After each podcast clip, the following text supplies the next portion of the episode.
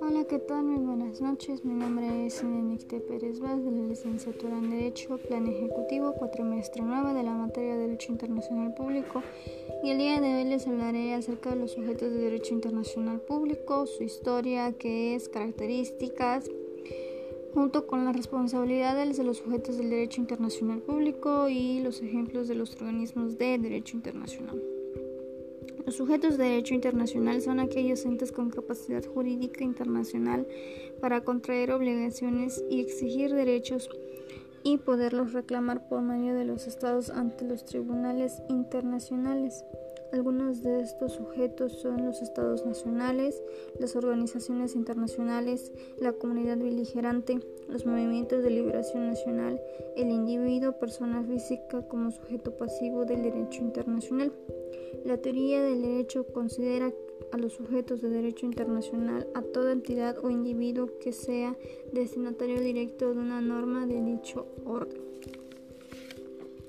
La historia del derecho internacional empieza a surgir a poder aparejándose a los grandes estados de Europa como Francia, Inglaterra, España, Australia y países nórdicos en el siglo XVI. Sus raíces se encuentran en la Alta Edad Media y no se manifiesta con su peculiaridad hasta que sobrevive el desmembramiento del Sacro Romano Imperio. Su historia ha existido desde los tiempos ancestrales de la guerra entre las distintas naciones y civilizaciones humanas. Para empezar, ¿qué es el derecho internacional público? Es la rama de derecho que se ocupa de las relaciones internacionales entre los estados y los sujetos internacionales.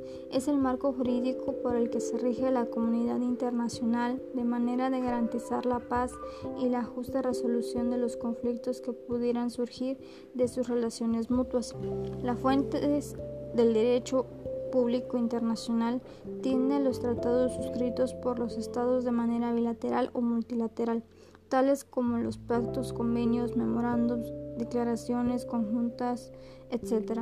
Para ser considerado sujeto de derecho internacional es necesario pasar un riguroso examen alrededor de sus derechos y obligaciones internacionales y su capacidad de ejercicio. Una de las características del derecho internacional público es que se sustenta en el acuerdo en que las relaciones entre las naciones deben ser para un beneficio mutuo. Las instancias del derecho internacional público son órganos descentralizados y mínimamente coercitivo, dinámico y dotados de cierta relatividad respecto de los deberes jurídicos internacionales. El derecho internacional público, tal como su nombre lo indica, se restringe a aquellos asuntos de interés público en la comunidad internacional.